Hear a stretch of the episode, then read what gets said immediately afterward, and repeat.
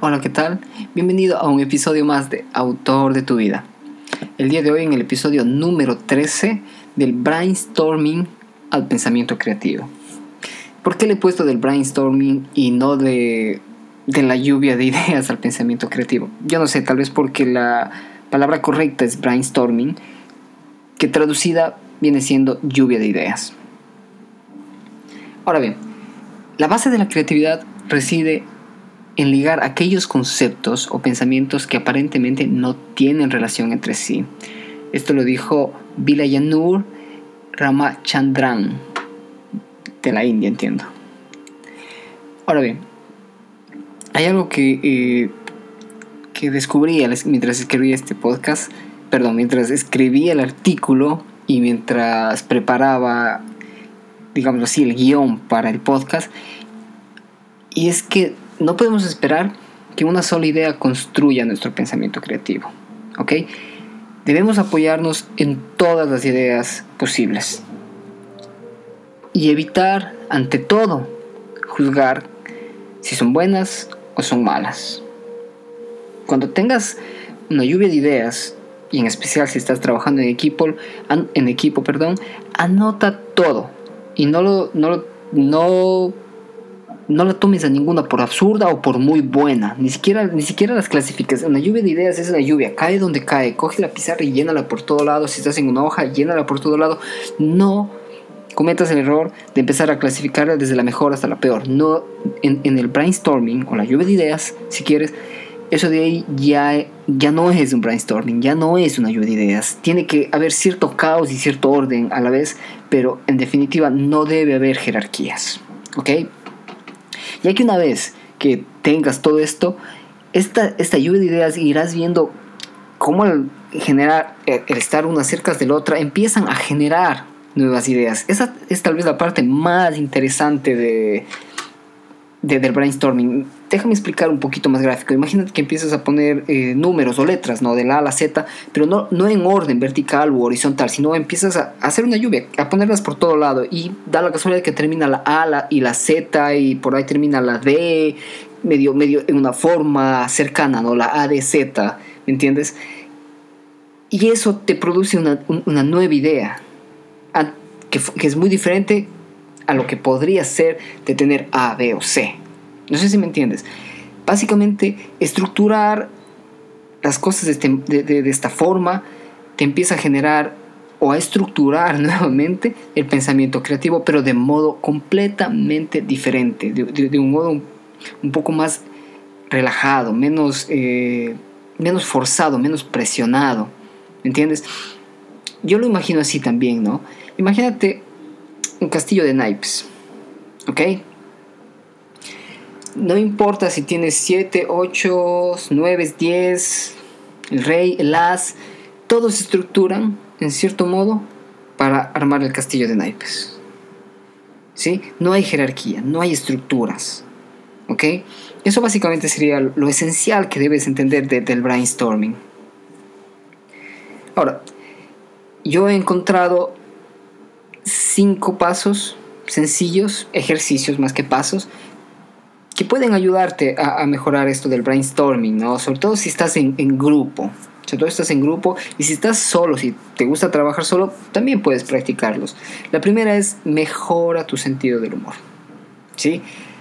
Resuelve los problemas con humor. Si estás en equipo, aleja a los que tienen el semblante triste si es que no quieren eh, cambiar si, si, si por mínimo problema todo es pesimismo para ellos, evite esas personas. Vos trata de, relacionarte o de trabajar con las personas que tienen un buen sentido del humor.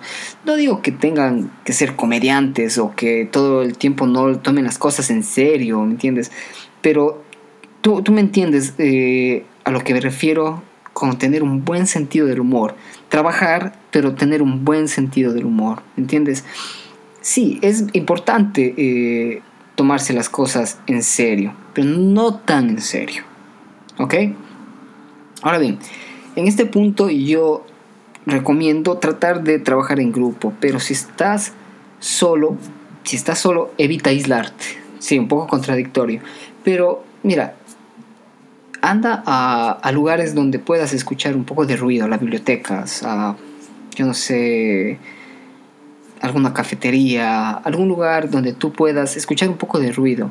Yo no sé si eres acostumbrado a, leer de, Harvard Business Review o de MIT Business Review. En uno de estos lugares, si no estoy mal, en el Harvard Business Review, en una investigación que ellos hicieron, establecieron que no es el ruido el que te resta productividad y la calidad de tus pensamientos. En ocasiones son las interrupciones. Así que estar rodeado de ruido en todo hace que incluso tu cerebro esté más atento, más activo, ¿me entiendes? Que si estás en un lugar completamente aislado y solo en medio de la montaña y no escuchas nada. Generalmente eso te produce que tu cerebro quiera dormir entonces, si tú te vas a una librería en donde estás escuchando a gente conversar, quizás no muy alto, si tú te vas a una biblioteca en donde escuchas de la gente caminar y escuchas tal vez una, música de fondo, sí, es un ruido moderado. ¿sí? Necesitas esos espacios, necesitas ver movimiento, necesitas ver moverse gente. No digo que ir a la montaña y, y apreciar el paisaje no esté mal, o, sino que es para quizás otro, otro, otro tipo de ejercicios. En este caso, en el brainstorm, si tú quieres conectar ideas para estructurar tu lado creativo, si, puedo, si lo decimos así ya, necesitas un lugar donde haya gente, ¿sí? donde haya movimiento, donde haya un poco de ruido. Ok, número dos, eh, la segunda. Como te dije, procura trabajar en grupo siempre y cuando tengas la, la, oportunidad, ¿no? Y si no, en este paso, y, en este caso, bueno, voy a hablar siempre si estás solo y si estás en grupo. Si estás en grupo, procura que cada quien estable, este segundo paso sería generar collages. Cada quien tiene que establecer ahora sí su marco de ideas en formas. Si tú estás trabajando y, y, empezar a ¿entiendes? A cruzarlas entre todos. Ahora, si tú estás trabajando solo, sí, procura por lo menos hacer un collage, tres o cuatro collages, y luego tratar de, de evaluarlos. Insisto, una vez más, sin jerarquías. ¿Ok? Eh, mira, eh, toma la pared, ¿no? Y empieza a, a, colocar tus marcos de creatividad, si quieres, y luego empieza a a, poner recortes de revistas, no importa si no tiene nada que ver. al final tendrán, al final producirán algo completamente diferente a lo que tú mismo pensabas. Lo importante de, hacer collages, en este caso en grupo o, en, o solo, es empezar a generar nuevas ideas colaterales a tu proyecto. Entonces, suponiendo, me, invento el caso solo o en grupo, tienes ya elaborado tu, tu marco de ideas con con forma y yo no sé. Y le pones al lado, yo no sé, un mapa mundi. Y luego, y, y, al otro lado, yo no sé, le pones una foto de comida hindú. Y al otro, cosas que no tienen absolutamente nada que ver, pero que al final te darás cuenta que tienen mucho que ver. ¿Ok? Ese sería el punto número dos. Trabaja con collages. Tercer ejercicio, y muy importante, no te obligues a crear algo. No te apresures por tener una buena idea. Esto va a producirte bloqueos. Si estás bloqueado emocionalmente, yo no sé, sal a caminar o ve a nadar.